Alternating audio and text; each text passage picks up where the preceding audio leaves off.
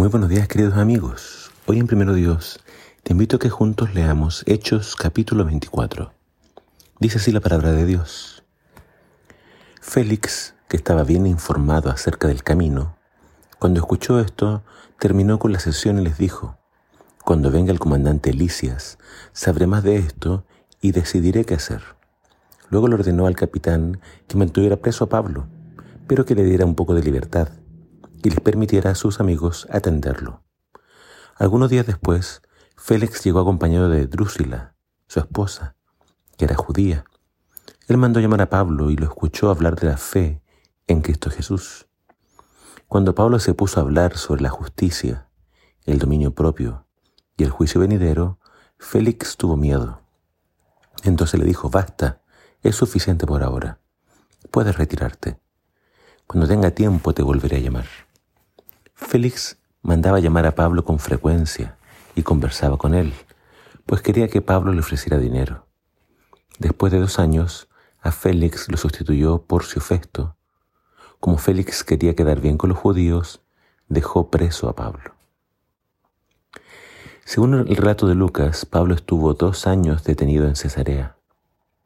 El gobernador Félix no tomó ninguna decisión con respecto a su caso.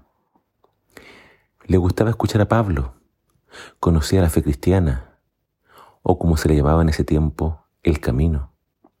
Su esposa era judía, por tanto también conocía el judaísmo, pero como gobernador romano tenía algunas malas costumbres. Estaba acostumbrado a recibir sobornos y esperaba que Pablo le ofreciera dinero para ser dejado en libertad, pero eso nunca ocurrió. Y aunque a Félix le gustaba escuchar a Pablo, en cierta oportunidad Pablo le habló sobre la justicia, el dominio propio y el juicio venidero. Y Félix se espantó. La importancia de ser justos y no corruptos y estafadores. La importancia de tener autocontrol y no vivir una vida desenfrenada. Y saber que Dios todo lo ve y que va a juzgarnos conforme a todas nuestras obras, sean buenas o sean malas, públicas o secretas es un tema que todos debemos tener muy claro. Dios va a hacer un juicio. Nuestra vida debe cambiar. Debe haber arrepentimiento.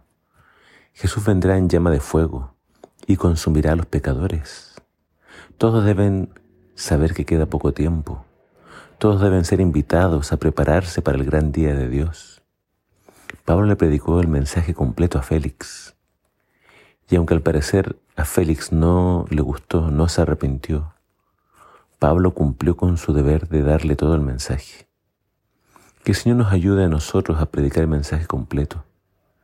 Que Dios nos ayude a hacer sonar la trompeta que anuncia que el final muy cerca está. Cristo viene pronto. Que el Señor te bendiga.